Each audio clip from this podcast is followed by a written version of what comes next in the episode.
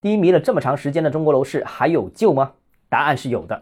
欢迎来到东浩之教买房，能不能救就看果断不果断。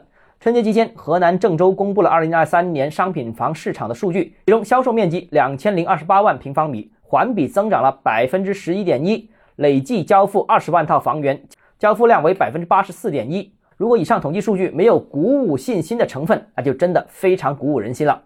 因为2023年楼市整体表现是弱于2022年的。不单全局数据环比下降，连四大一线城市去年楼市也是成交量持续的萎缩，而且是大幅萎缩。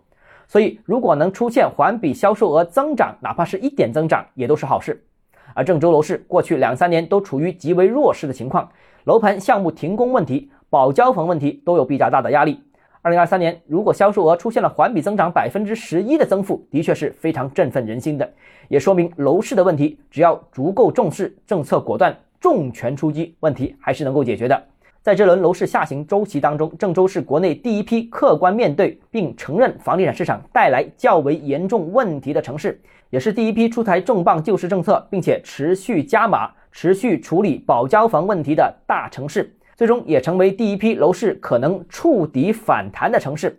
这可能是一个正面的示范效应。也希望各地能在新的一年在楼市问题上尽快抓住重点，重拳出击。好，今天节目到这里。如果你个人购房有其他疑问，想跟我交流的话，欢迎私信我，或者添加我个人微信，账号直交买房六个字，拼音首字母小写就是微信号 d h e z j m f。